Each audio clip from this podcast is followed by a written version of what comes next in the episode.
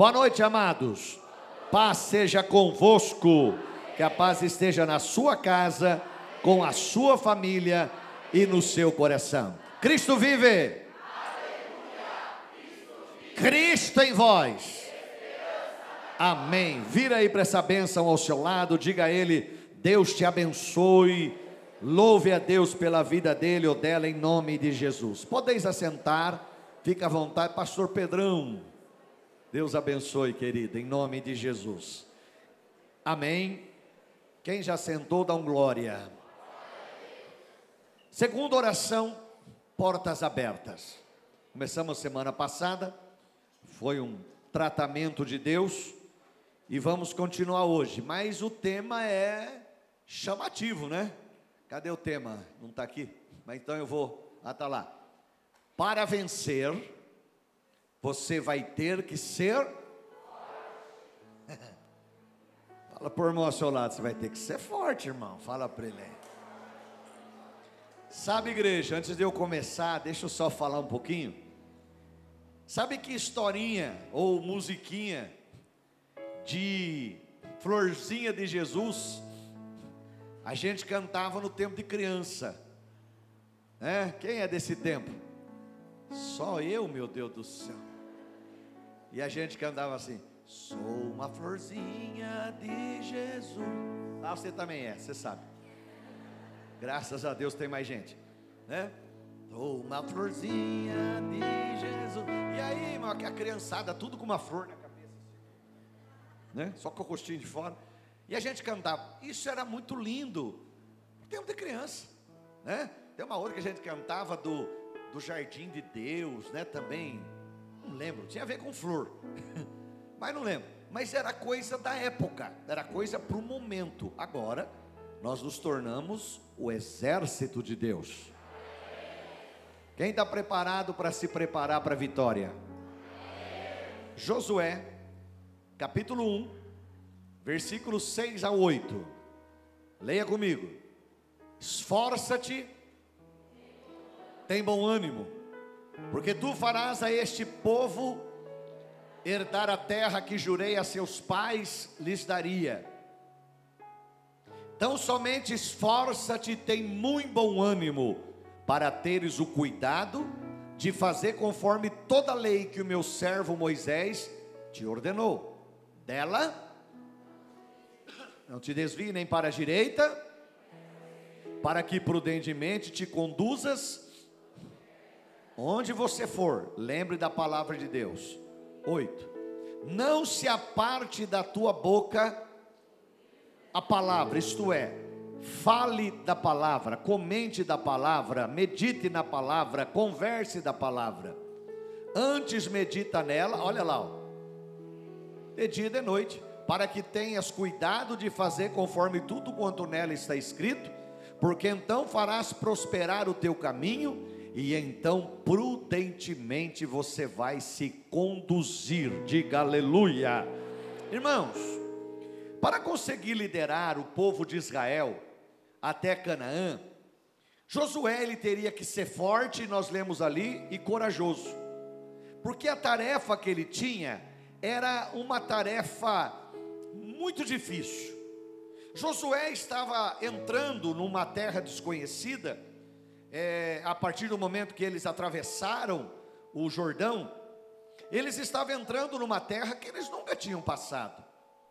E o povo de Israel sai do Egito como escravo. Eles tinham mente de escravo, de fazedor de tijolo, né? de, de construir pirâmides para os faraós. Era a cabeça que eles tinham. Quem tinha, pastor Pedro, espada para a guerra? Quem tinha metralhadora? Ninguém tinha fuzil? Ninguém tinha o revólver que você me mostrou outro dia? Ninguém tinha. Estou falando que ele tinha porque ele é policial. ninguém tinha, né? É, não tinha arma, ninguém estava preparado. Então era uma tarefa muito difícil. E pior, ele estava sucedendo um, um, um pastorzão que tinha sido Moisés. Agora ele tinha que liderar e pastorear aquela nação. Então escute um pouco. Moisés tinha sido pastor daquele, daquele povo de mais de 3 milhões de pessoas. Repita comigo: 3 milhões de pessoas. Quantos membros então tinha a igreja do pastor Moisés? 3 milhões de pessoas. A igreja do pastor Moisés tinha mais de 3 milhões de pessoas. Um povo que, quando você lê a Bíblia, você entende, era um povo que queria que Moisés tivesse experiência com Deus, e eles não, eles tinham medo. Eles tinham medo de se aproximar de Deus. Você sabe que nós conhecemos muita gente que eles amam a Deus, mas eles não temem a Deus. Amar é uma coisa, temer é outra. Quando quando Pedro negou Jesus três vezes, Pedro amava Jesus? Por favor, diga. Pode dizer com vontade, um, dois, três, vai. Amava, mas o amor segurou? O amor segurou?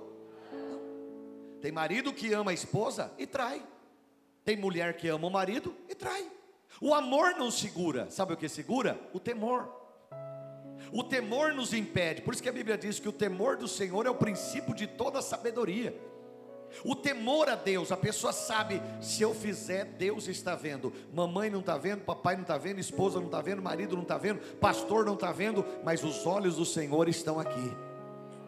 Então eu não vou fazer, porque Deus está vendo, é o temor. Então aquele povo, eles queriam que Moisés, o pastor Moisés, fosse íntimo de Deus, que Moisés conversasse com Deus no monte, e depois Moisés viesse e contasse para eles. E o povo, na verdade, não, não queria ter vida com Deus. Então escute: Israel sai do Egito. Irmãos, olha a experiência. Profetizar sobre nós o que eu vou falar agora, você não sabe o que ainda, mas já pode pôr a mão na cabeça que eu profetizo. Recebe aí. Irmãos, quando Israel sai do Egito, os egípcios queriam tanto que eles fossem embora, alguma coisa para mim jogar aqui? Não tem, não, não vou jogar algo forte. Pega esse aqui para mim. Esse, esse, esse caderno, esse caderno. Isso. Pode ficar tranquilo que não vai doer não, tá? Vem aqui.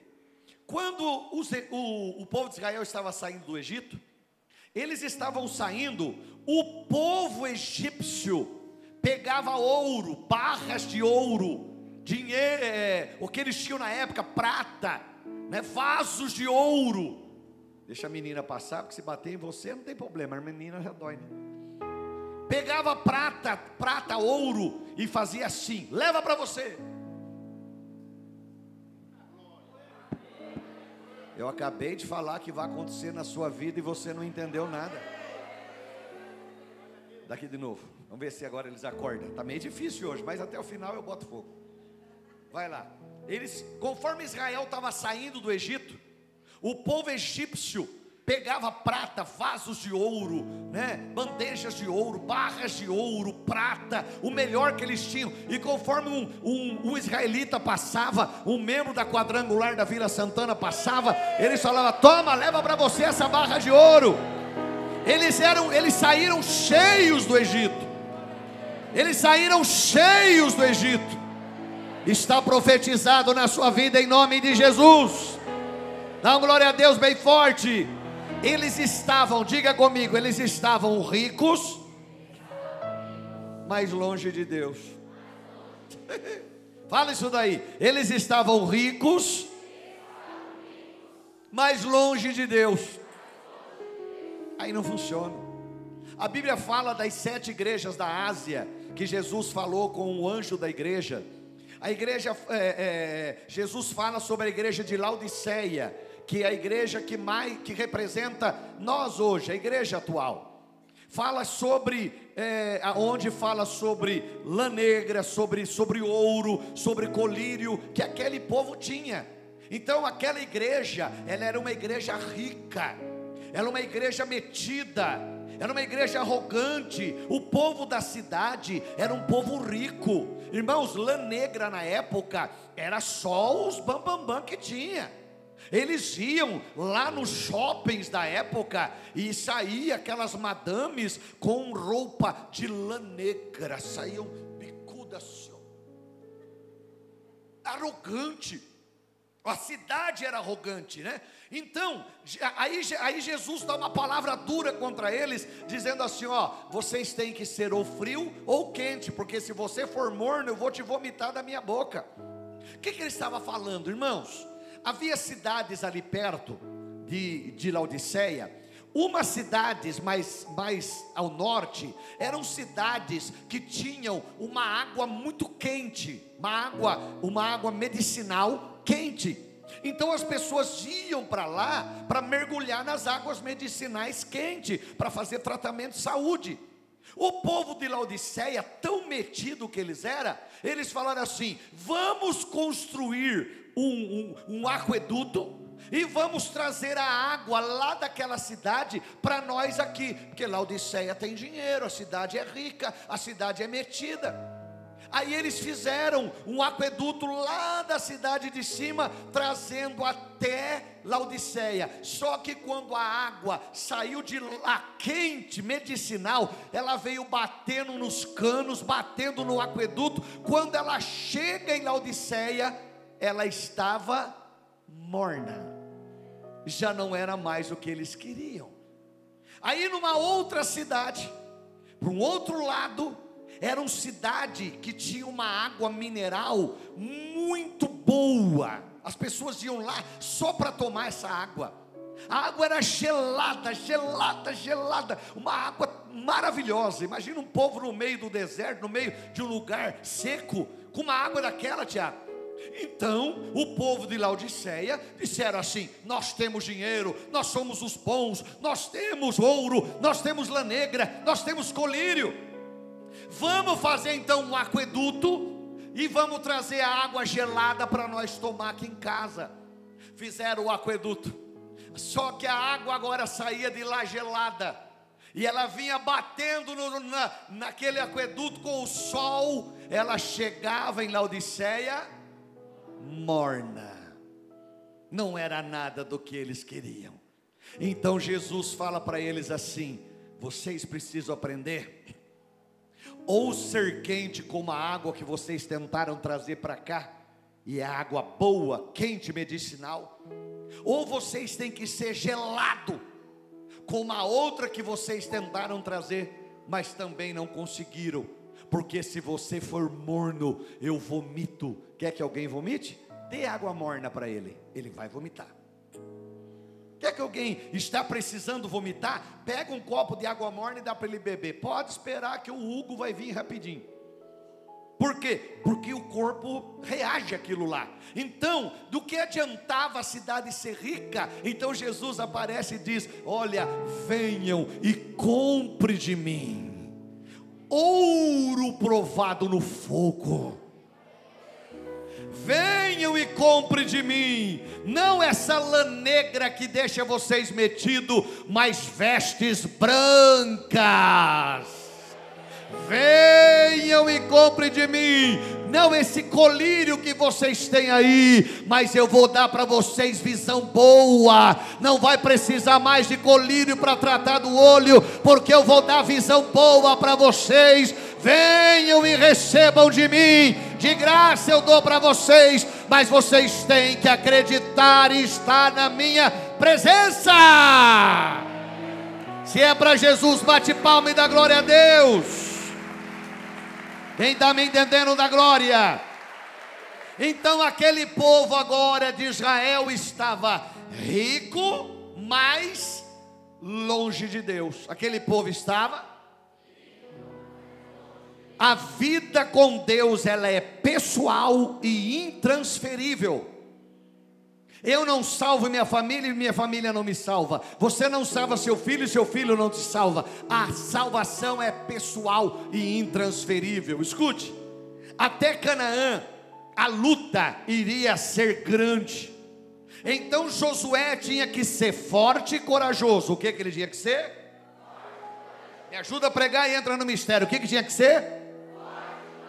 Olha, tinha poeira, tinha cobras venenosas no meio do deserto, lagartos voadores venenosos, escorpiões, Rio Jordão, muralha, as dificuldades eram enormes que eles iam enfrentar no meio do deserto. Agora escute: os fortes alcançam lugares altos, mas Satanás trabalha no meio do caminho para você desistir do seu sonho. Diga comigo, porque o meio, de novo, porque o meio é local de decisão. Presta atenção, no meio do caminho é lugar de milagre. Eu preguei para isso daí, sobre isso aí domingo à noite. Mas também no meio do caminho é onde Satanás trabalha para você voltar para trás. A Bíblia fala que os discípulos estavam no meio do mar e o vento era contrário. Orou Abacuque dizendo: Aviva a tua obra no no meio. Na sua vida tem isso casa, aquela emoção do casamento, aquela coisa, e vai indo, vai indo, de repente, morre. Rapaz, eu já fiz casamento aqui que durou, durou duas semanas. Olha que beleza. Isso que é casamento. Duas semanas, deu em nada. Duas semanas. Por quê? Porque no início tudo é bonito, mas o meio é lugar de decisão. É no meio que os milagres acontecem, mas também é no meio aonde Satanás entra para tentar atrapalhar a sua vida. Então você tem que ser forte e corajoso. Então, aleluia, bem forte, igreja. Cuidado para não parar por causa das perseguições. Seu foco é Jesus. Vou tentar de novo. Seu foco é Jesus não olhe para as lutas, para as pedras, para as perseguições. Olhe para Jesus. Lê comigo um pouquinho, Atos 26, 13. Dá uma olhadinha lá. Lê lá comigo. Aqui Paulo falando com o rei. Lê lá. Ao meio-dia, que hora? Onde Paulo estava? No meio do deserto. Onde ele estava? no meio do caminho, mas no meio do deserto. Continua. Ao meio-dia, ó rei, vi. Me ajuda a pregar. Vi no caminho o quê? Ah, lê lá. Que era mais forte do que a luz do sol. Pregando para a igreja errada, tá difícil. Ao meio-dia, ó rei, vi no caminho uma luz do céu que excedia o esplendor e a força do sol, cuja claridade me envolveu a mim e aos que iam comigo. Já prego já, segura aí, você vai dar glória. Meio-dia é a hora que o sol está na sua força maior. Só que quando a gente fala meio-dia, aqui, nosso tempo tem muita umidade. Então, por mais que esteja calor, mas o tempo é úmido. Agora, quando você pega o deserto, quem vai no deserto, eles já avisam: bebam água mesmo que não tenham sede, beba água, beba água, beba água, porque não tem umidade nenhuma. Então, o sol do deserto, o clarão dele é muito mais forte do que a gente conhece aqui no Brasil. Presta atenção. As pedras do deserto, quando você olha para elas, o sol é tão forte que parece que elas estão brancas. Agora, diz o apóstolo Paulo: ao meio-dia, ó rei, eu estava indo para Damasco, eu ia prender os crentes de Damasco, eu ia arrebentar com eles, mas apareceu apareceu uma luz do céu. Quem que apareceu lá? Jesus Cristo. Jesus apareceu lá, segura aí, deixa eu ver se tem pentecostal. A luz em Jesus resplandece tão forte que a luz do sol foi apagada pregando para a igreja errada. Vou tentar de novo. Ao meio-dia, ó rei, eu estava no meio do caminho, o sol estava fortíssimo, a luz do sol estava muito forte, mas apareceu do céu uma luz que excedia do sol, a luz do sol desapareceu naquele momento, e a luz que brilhou, rei, era a luz de Jesus a luz que brilhou, a claridade me envolveu e todos viram a luz. A luz de Jesus é mais forte do que a luz do sol. Tem pentecostal aqui, da glória a Deus, igreja. Já vai, você já vai entender. Agora há pouco, você olhava para o céu ali por quatro horas, quatro e meia da tarde, você viu alguma estrela? Agora, como é que funciona? Será que é mais ou menos assim? Vai amanhecer o dia, as estrelas estão lá. Aí elas ficam conversando uma com a outra. Ó, o sol está vindo aí. Prepara. Quando o sol aparecer, a gente some. Então você está enxergando a estrela. Tá bonito, tá lá. Olha, as três Maria, não sei o que mais, você está vendo lá. Aí, será que uma conversa com a outra, e quando o sol aparece, ela. E quando chega a tarde, uma conversa com a outra de novo e diz: Bom, o sol está indo embora. Quando ele aparecer de novo, a, quando ele sumir, a gente pega e ele, ó, oh, o sol sumiu, ó, oh, volta tudo. É assim? Não, elas continuam lá mas a luz do sol excede a luz das estrelas. Acho que eu estou pregando para a igreja errada. Agora aparece um. Agora aparece um, ó rei. Que a luz dele excede a luz do sol. Aparece um, ó rei, que a luz dele é maior do que a luz do sol. Aleluia!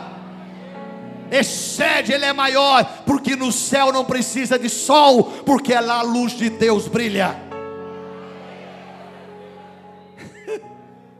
A Bíblia fala, em Joel e em outro livro diz, que naquele dia, quando Deus vier julgar todos aqueles que não foram para a glória, a luz deles será tão grande, que as pessoas irão pedir: montanha, cai em cima de mim para que eu morra, porque eu não suporto essa glória. As pessoas irão se esfaquear para tentar morrer, mas mesmo esfaqueadas elas não morrerão, porque elas estarão diante do trono e haverá o julgamento. Mas a luz será tão forte a luz será tão forte que as pessoas não saberão para que lado correr. Pregou um grande pregador já anos atrás. Ele prega uma mensagem à humanidade diante de um Deus irado. Quando ele termina de pregar a mensagem, as pessoas se agarravam às colunas da igreja e diziam: Ai, o chão vai se abrir, Deus vai nos levar embora. Sabe por quê? Porque quando vem a luz de Deus, o Evangelho vem, haverá arrependimento, haverá mudança de vida, haverá transformação. Aqueles que erraram erravam não vão errar mais.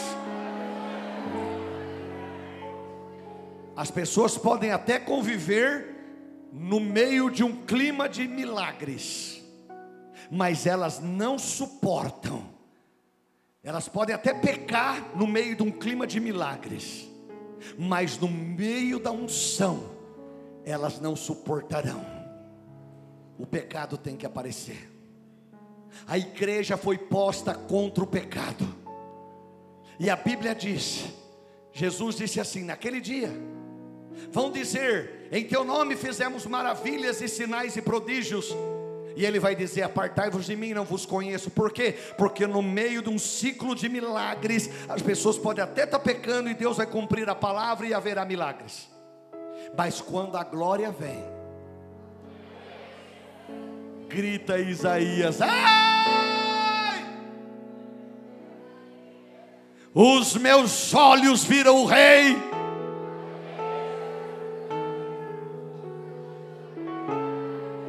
Os meus olhos viram o Rei. Ai de mim que vou perecendo, ai de mim que vou perecendo. Aí, meu irmão, quando a glória vem, aí ele se arrepende, vem a brasa viva, queima o lábio dele. A partir do momento que a pessoa é transformada do pecado, ela se transforma em missionário. Aí disse Isaías: Eis-me aqui, envia-me a mim.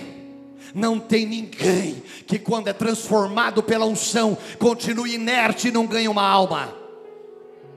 Não tem ninguém que, quando é tocado pela unção, continue inerte e não ganhe uma alma. Quem é tocado pela unção, ele muda de vida e já começa a pregar a palavra de Deus.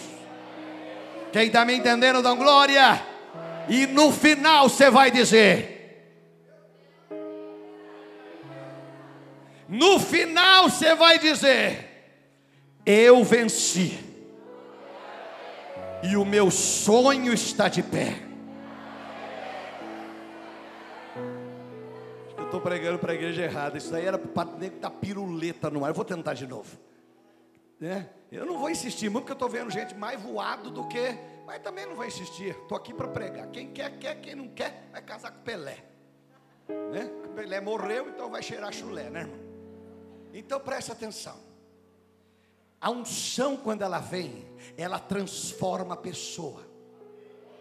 Tiago, a pessoa pode estar no meio de um clima de unção, o do lado está se arrebentando de poder e ela está inerte. Por quê? Porque a mente dela já calejou, ela não ouve mais. Agora, quando a unção vem, num clima de milagres, Deus começa a manifestar a sua glória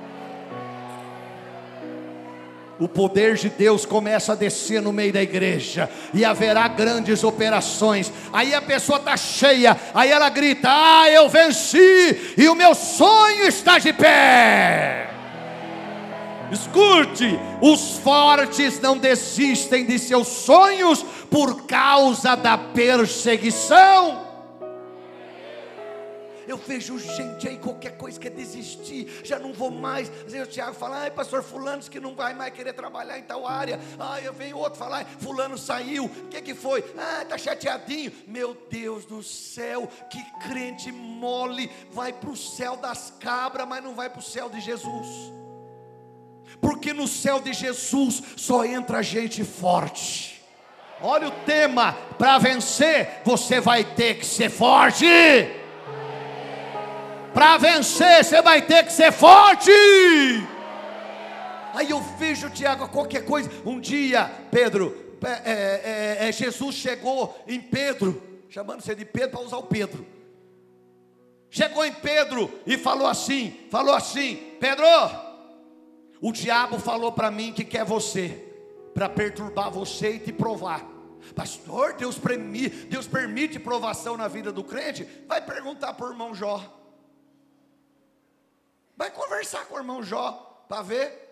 Sabe que não tinha? Poxa, por que, que Deus usou justo Jó, não é verdade? Poxa, Jó era um crente modelo. Não era, irmão?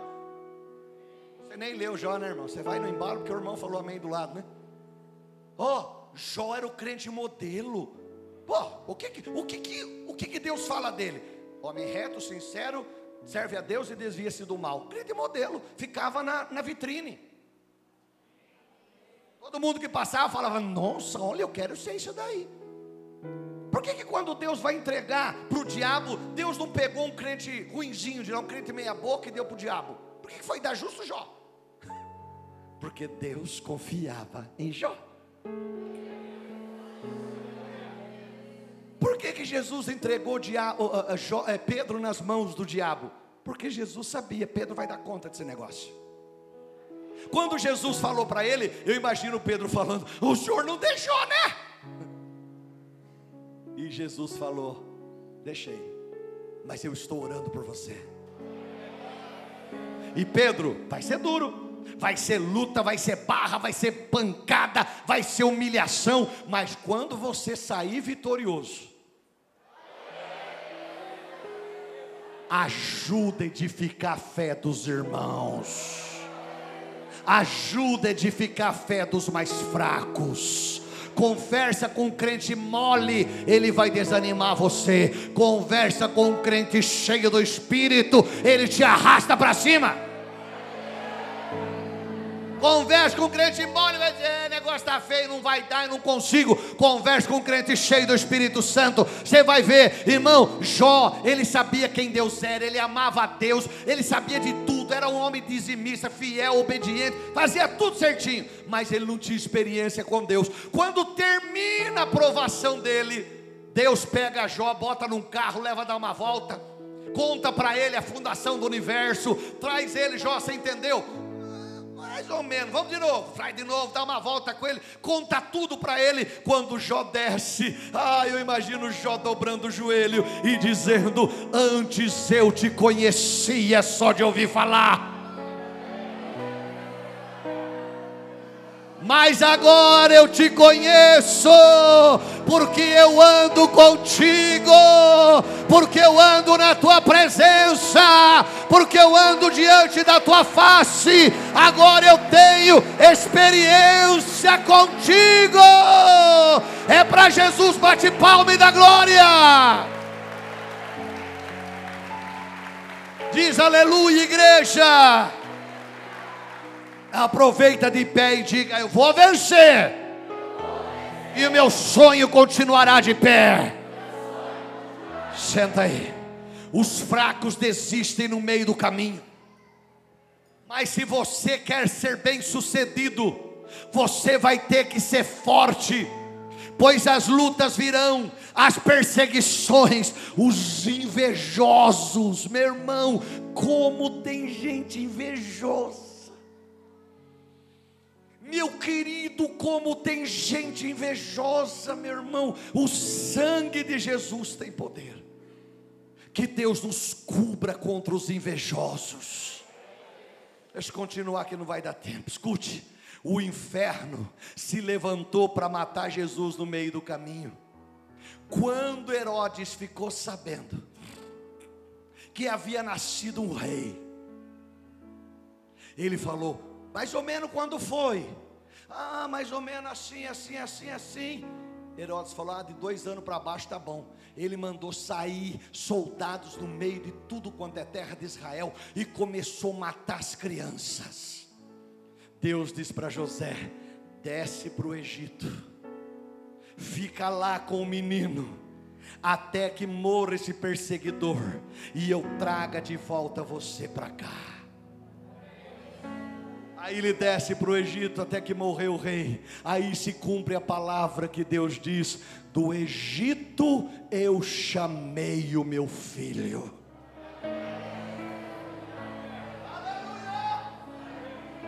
Do Egito eu chamei o meu filho. Mas o diabo tentou matar o sonho, mas Jesus venceu está sentado à direita do Pai na glória. Os demônios querem parar você, querem desanimar você. Muitos estão desistindo hoje por causa de perseguições, por causa de ataques do diabo. Em 89, eu com 20 anos, pastora com 17, nós casamos e fomos para Francisco Alves, no Paraná. Chico Viola. Uma cidadezinha menor do que a Lambari, pobre, de Marré desse. Pobre. Deus nos tira de Cosmópolis, ali perto de Limeira, nos leva para lá. Nunca tinha ido. Vai nós, eu e ela casadinho, de novo. Uma belininha 77, ungida Onde parava, pingava óleo.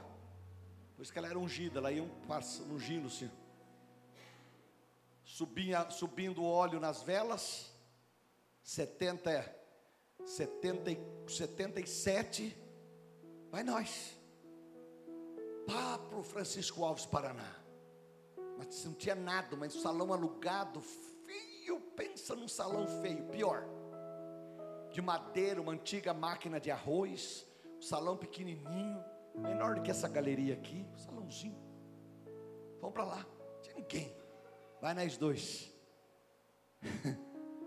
e o Senhor começa a trabalhar.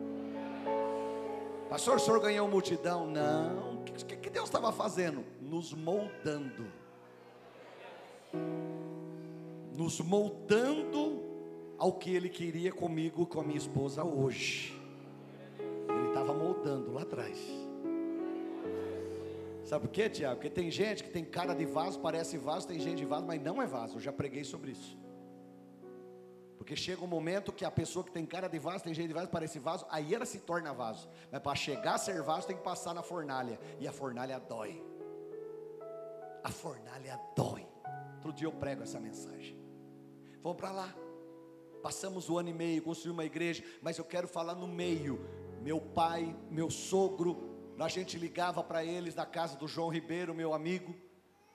Marcava horário, que ninguém tinha telefone. Marcava horário, ligava lá. Meu pai chorando dizia: André, volta embora. Para com essa vida. Vocês estão sofrendo. Se eu dissesse não, nós disséssemos não, muita gente que está aqui não conheceria o Evangelho. Porque você veio, porque Deus trouxe você no meu ministério. Ah, outro faria igual. Não, não, não. Poderia até fazer maior. Ou menos, mas igual nunca. Porque o que Deus deu para mim é meu. O que Deus deu para você, Pedro, é seu. Ninguém tira. Vão para lá.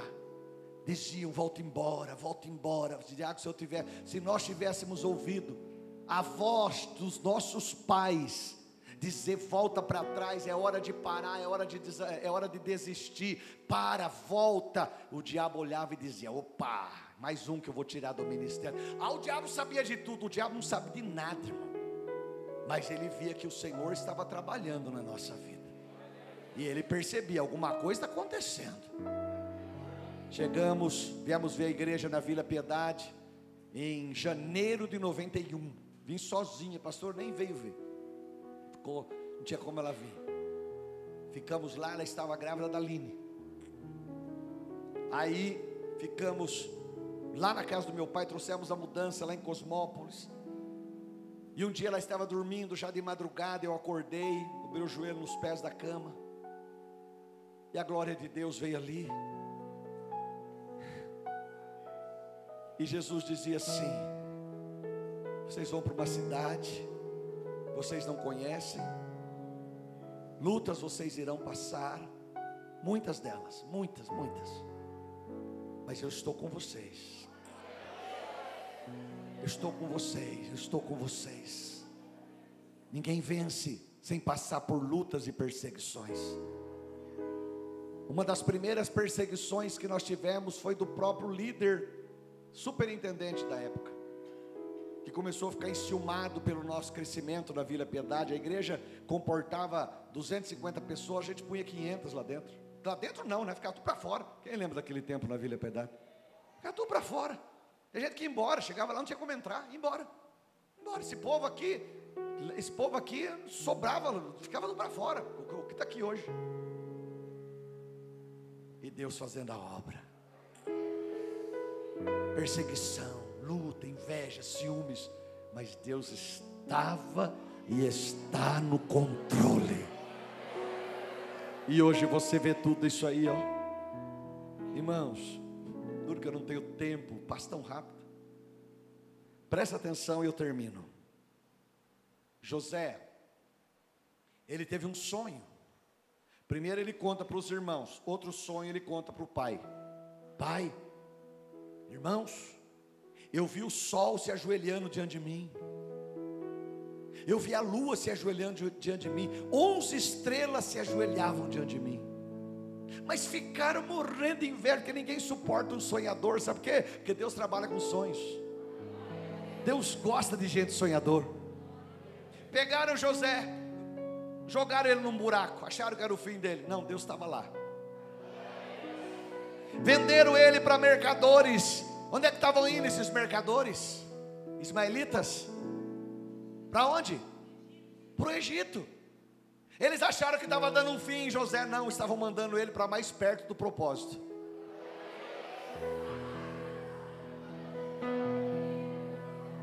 Ah, a gente está acabando com ele, tá nada, está levando para mais perto do propósito. Por que, que Jesus chama Pedro de diabo e Judas de amigo? Porque Pedro falou: o senhor não vai para Jerusalém, o senhor não vai morrer. Peraí, ele veio para isso. Então você é um diabo, cai fora.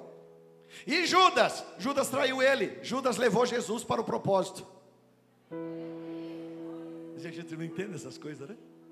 Estava levando ele para Ismaelitas, Egito. Deus falou: pode ir, vai preso, não tem problema, vai lá. Eu tenho plano, eu tenho propósito, tenho propósito, tenho propósito, tenho.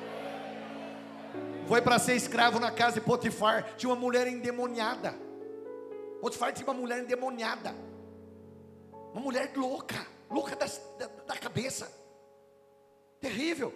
O diabo botou, entrou nela e, e, fez ela botar os olhos em José. José devia ser um cara bonitão, assim, não igual eu, mas um cara bonitão.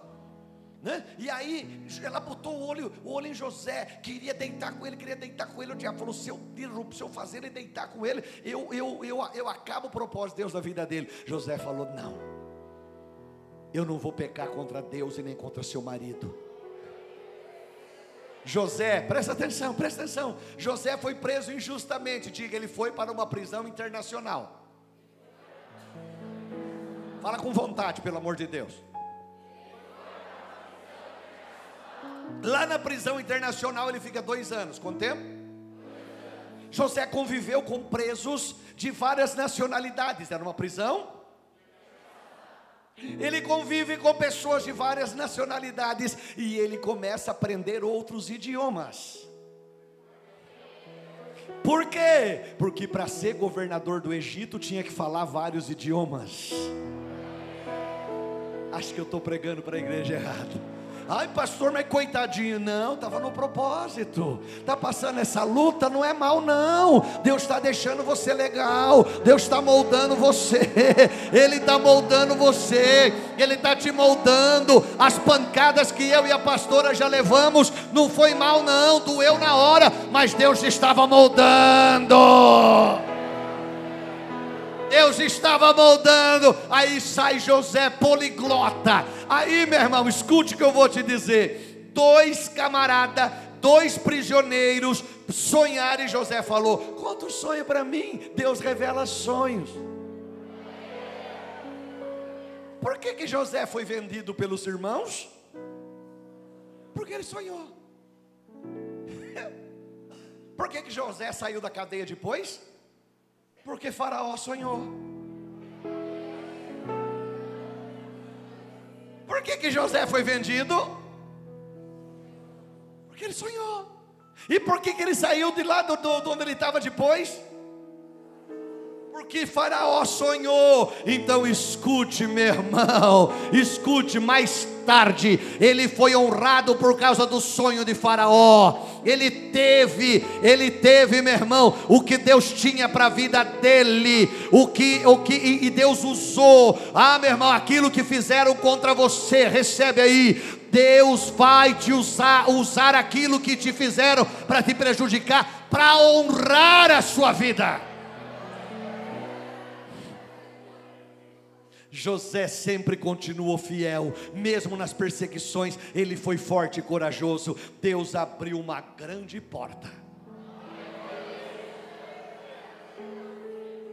Deus abriu uma grande porta, levando José para ser governador do Egito. E sabe qual foi o nome que Faraó botou nele quando ele se torna governador? Zafenate Panea, que quer dizer provedor mundial.